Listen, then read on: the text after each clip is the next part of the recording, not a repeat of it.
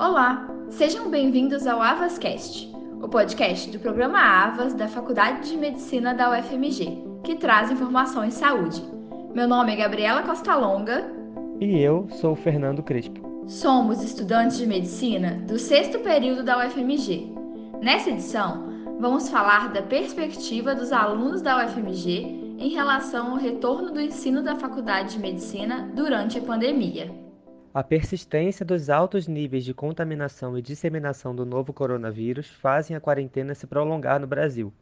Com isso, setores da educação, dentre eles o do ensino superior, continua em busca de soluções a fim de retomar um ensino de qualidade dentro dos moldes do isolamento social.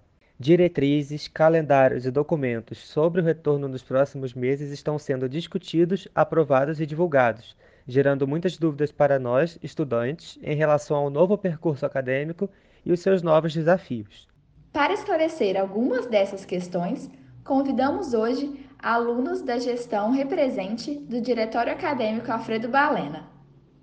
Para iniciar nossa conversa, falo agora com Letícia Helena Miranda, acadêmica do terceiro período. Então, Letícia, gostaria de começar nossa conversa querendo entender qual está sendo o papel das representações estudantis no processo de retomada das atividades acadêmicas.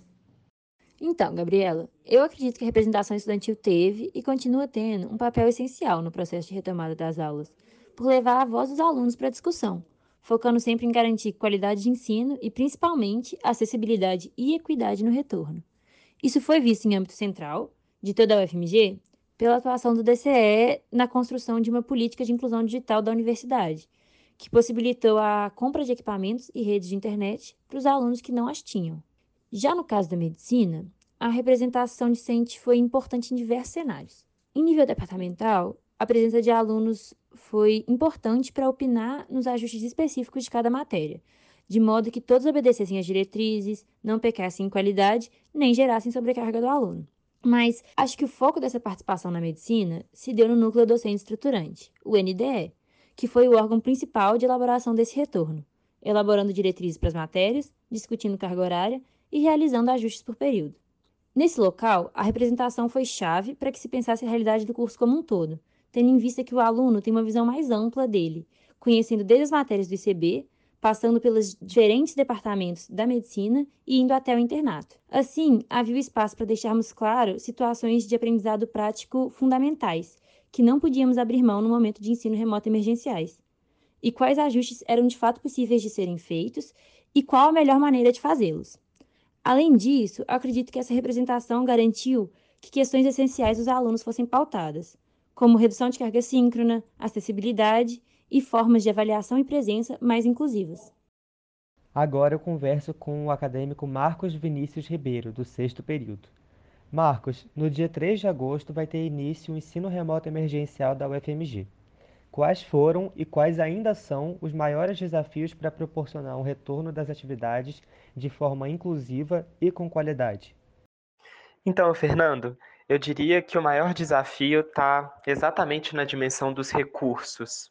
É uma conquista muito recente, se a gente para para pensar na história da universidade, as políticas de assistência estudantil e de permanência. Nesse momento da pandemia, nós conquistamos políticas para que as pessoas tivessem condições de se alimentar, para que elas seguissem suas vidas enquanto a universidade não estava com o ensino funcionando. E, ao longo também desse momento, mais recentemente, a gente criou as políticas de inclusão digital, justamente para que as pessoas mais vulneráveis, que não têm acesso, pudessem participar desse retorno, para que de fato a gente não deixasse ninguém para trás. Mas tudo isso esbarra justamente na questão dos recursos. Nós não vivemos um momento fácil no país, a dimensão dos direitos, da segurança social é, estão ameaçadas como nunca e nesse sentido, com pouco recurso, dificilmente a gente consegue garantir os direitos como precisava. E eu sinto que é nesse aspecto que a gente precisa mais avançar. Por outro lado, é, outra questão muito importante para a gente debater e que também esbarra nisso é que a universidade também muito recentemente foi se haver com a questão da acessibilidade para estudantes e para pessoas com deficiência de modo geral. Então, as nossas plataformas só foram ser revisadas desse ponto de vista por causa da pandemia. Apesar de existir o núcleo de acessibilidade e inclusão, ele não está preparado para lidar com essa crescente demanda diante do ensino remoto emergencial. Então, isso também vai ser uma questão para todas e todos nós, para os professores, para os técnicos, para os estudantes. A universidade precisa se repensar de forma acessível, a gente conhecer de fato quais são as demandas das pessoas, se os nossos conteúdos produzidos são acessíveis, se as aulas também estão sendo. Então, assim, essas seriam as duas principais questões.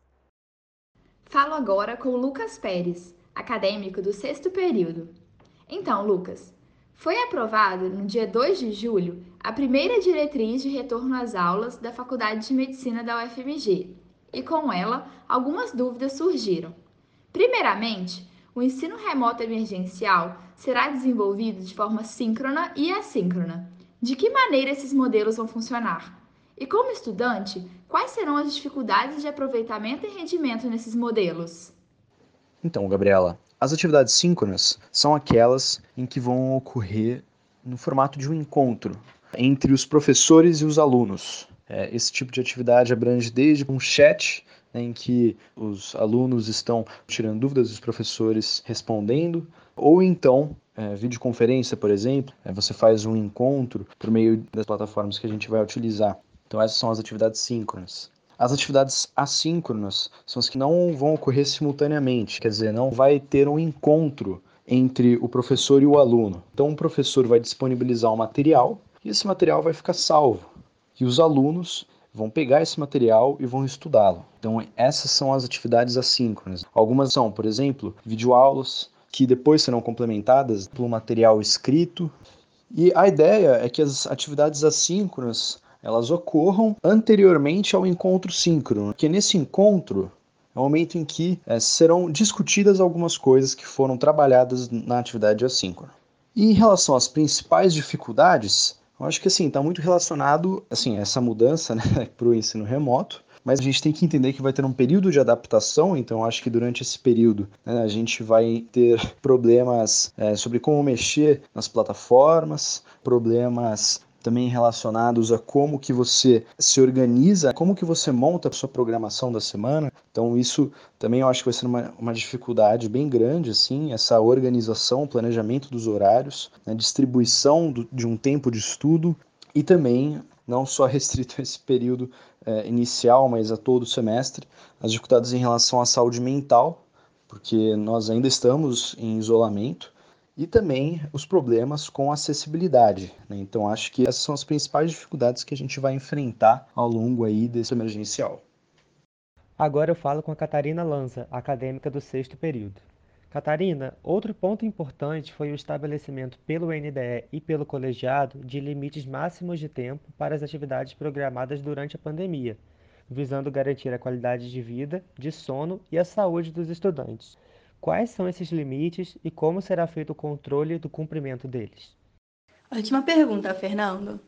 As questões relativas à saúde dos estudantes foram uma pauta recorrente no processo de elaboração das diretrizes do NDE.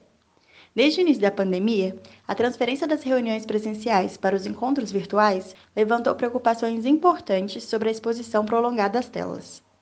Muitos estudos, por exemplo, já escreveram sobre a fadiga do Zoom e a privação do sono no contexto de ensino online, que é uma questão tanto para nós alunos quanto para os nossos professores. Então, antes mesmo de começarmos as discussões lá no NDE, nós, representantes discentes, também nossos professores, estudamos as metodologias de ensino à distância e procuramos exemplos nacionais e internacionais do que foi feito com a metodologia, inclusive entrando em contato com representantes da ABEM e da DENEM. Nós, do DAB, também nos organizamos internamente para pensar estratégias de ensino remoto e de ensino híbrido para cada ciclo do curso, além de estabelecer um contato mais próximo com os representantes de turma para poder ouvir as ansiedades dos nossos estudantes e pautá-las nessas reuniões. Bom, então, dada a redução da carga horária em 20%, a carga horária da semana passou de 40 para 32 horas. Essas 32 horas foram limitadas a 12 horas de atividades assíncronas, 10 horas de atividades síncronas e 10 horas de tempo protegido para estudo por semana, que também são limitados por dia. As atividades síncronas, por exemplo, não devem passar de 2 horas por turno, ou seja, duas horas pela manhã ou pela tarde, com um máximo de quatro horas por dia. Além disso, caso a atividade de uma mesma disciplina ultrapasse 40 minutos, ela deve prever o intervalo entre esses dois blocos de aula. É importante lembrar, Fernando, que é nossa prioridade enquanto representação discente garantir o acesso e o ensino de qualidade, mesmo em períodos emergenciais. E a fadiga é um fator de muita relevância no cotidiano do aprendizado. As aulas assíncronas, por exemplo, foram preconizadas para serem concebidas em blocos de 20 minutos, como o método Pomodoro, para que não seja tão cansativo assistir aulas longas sem interações. Também foi preconizado que os professores façam um roteiro de estudo ou plano de aula, definindo os objetivos e competências esperados dos alunos, além de colocar uma bibliografia. Enfim, elaborada essa diretriz do NTE, os departamentos pensaram o plano de ensino para as suas respectivas disciplinas, estabelecendo a quantidade de horas a serem distribuídas de acordo com a proporcionalidade da carga horária dessa disciplina. Esse plano de ensino foi discutido nas comissões de cada período de graduação. Então, foram feitas 11 comissões, compostas por um professor tutor do NDE, um representante discente do colegiado, os representantes de turma do período, o coordenador do período e também o coordenador das devidas disciplinas. O papel primário dessa comissão foi estabelecer a distribuição da carga horária semanal entre as disciplinas e os dias da semana, de forma que todas cumpram as diretrizes do NDE. Então, hoje a gente tem 11 períodos de graduação e todos eles estão abaixo das 32 horas semanais, respeitando ainda os limites diários. E o papel dessa comissão será continuado durante essas semanas de ensino remoto, provavelmente também durante as semanas de um possível ensino híbrido, para que a gente não apenas garanta o cumprimento desses planos de ensino por período, mas também que os professores tenham esse feedback dos alunos e que seja possível a realização de qualquer ajuste fino dentro dessa proposta. E aproveitar esse espaço para lembrar que a representação discente está completamente à disposição dos alunos, tanto os RDocs do colegiado quanto a comissão de representantes de turma, para levar ao colegiado para cada comissão quaisquer questões que firam essas definições. Converso agora com Vitória Costa, acadêmica do décimo período. Então, nós sabemos que o internato é constituído predominantemente por carga horária prática. Com a redução de 20% destas dos internatos em curso e com a manutenção das medidas de distanciamento social, como pode-se garantir um melhor aproveitamento seguro e produtivo dos estágios práticos? Então, Gabriela, essa é a pergunta que a gente vem tentando responder desde o início da pandemia, antes mesmo de surgir essa proposta da redução dos 20% da carga horária, porque os alunos sempre estiveram muito ansiosos para voltar para o internato. Então, para construir essa resposta, a gente teve um trabalho intenso e praticamente diário dos representantes discentes junto aos professores. Envolveu conversa com outras escolas médicas, envolveu pesquisa, e envolveu também a nossa criatividade. Até porque, diante desse panorama que nunca antes foi enfrentado, todas as escolas médicas do mundo estão passando por isso, então é um prejuízo de todos. Então, não há resposta certa, não há fórmula mágica. Teve que ser uma construção mesmo do que seria o mais adequado para o contexto da UFMG. Nesse contexto surgiu a ideia do ensino remoto emergencial para puxar a carga teórica do internato e na hora que a gente voltar a gente possa fazer essa imersão prática mesmo. E surgiu as conversas de como a gente poderia aproveitar mais do internato nessas novas condições. A gente sabe que vai ter que ter rodízio de alunos, a gente vai ter que ter distanciamento e tudo mais. Então, é um preparo mesmo dos professores e dos alunos para entender essa nova realidade e para lidar com ela. Mas para a gente ter certeza mesmo de como isso vai funcionar, a gente vai ter que ver mesmo nos dias de prática, sabe? Então, essa dedicação diária dos alunos e dos professores vai ser necessária. E conforme for acontecendo, a gente vai conseguir construir melhores ideias e ver o que é possível de ser feito tudo está sendo planejado para manter essa qualidade de ensino, o padrão FMG de ensino. Isso vai ser feito, é o que os professores estão fazendo, estão nos garantindo isso, o que os alunos estão buscando. E a gente já tem casos de que o internato parou antes, em outras décadas. Essas pessoas não conseguiram repor toda a carga horária antes de for se formarem e se formaram ótimos médicos também. Então a gente tem essa garantia por parte dos professores. Com relação à segurança, a gente não precisou ser tão criativo. A faculdade vai nos fornecer os equipamentos de proteção individual, então essa preocupação não precisa ser dos alunos. E a gente também está mantendo um olho aberto para essa questão dos casos é, dentro de BH para não mandar os alunos para dentro de um campo de estágio no pico da pandemia. A gente espera que tudo se tranquilize mais em outubro e que a gente possa voltar até lá, que tudo ocorra da melhor forma. Todos os planejamentos estão sendo feitos com esses pilares de segurança, qualidade de ensino, e é o que a gente não vai abrir mão. Para finalizar nossa discussão, eu converso com a Vitória Palmeira, acadêmica do sexto período e coordenadora geral da gestão atual do Diretório Acadêmico Alfredo Balena. Vitória, eu gostaria de saber a sua opinião sobre quais as lições e quais são os legados positivos e negativos que a pandemia pode proporcionar para o futuro do ensino superior aqui no Brasil. Bom, Fernando, é, eu acho que falar em legado se torna muito mais fácil depois que a gente passou pelo momento histórico. Então, daqui a 10 anos eu vou conseguir te responder essa pergunta, eu espero que de uma forma muito mais tranquila. Mas ainda assim, olhando hoje para a nossa realidade de estudantes da Universidade Federal de Minas Gerais, eu diria que os grandes legados para o ensino superior brasileiro são a modernização, então a gente teve que trazer a internet a tecnologia para se aliar ao ensino, que era uma coisa que vinha se arrastando há muito tempo, e com isso veio a necessidade da inclusão digital, mesmo que difícil, que ainda precária, ela aparece, então a gente precisa garantir que os nossos estudantes tenham acesso à internet e a computadores, e isso vem muito mais forte nas universidades públicas, então isso também é, tem um, um saldo muito positivo.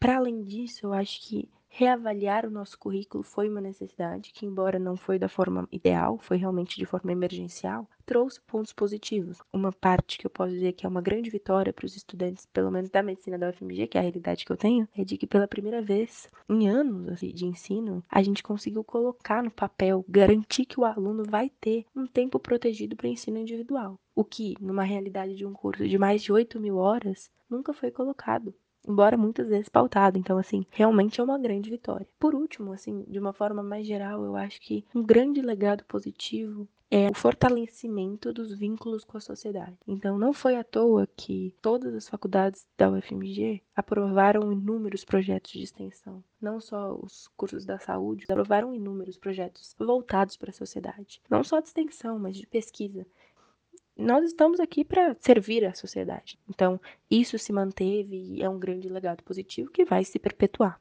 Agora, se eu pudesse dizer um legado negativo, e aí entra não só na questão do ensino superior, mas é um, um legado que tem sido muito falado, é o aprofundamento das nossas mazelas enquanto sociedade. E aí falar de Brasil é falar de pobreza, de desemprego, falar de condições de precipícios sociais que se aprofundaram e se escancararam durante a pandemia. Então, esse vai ser um grande legado negativo que a gente terá que conviver no nosso futuro enquanto é, brasileiros, né? Enquanto, claro, médicos, mas brasileiros acima disso.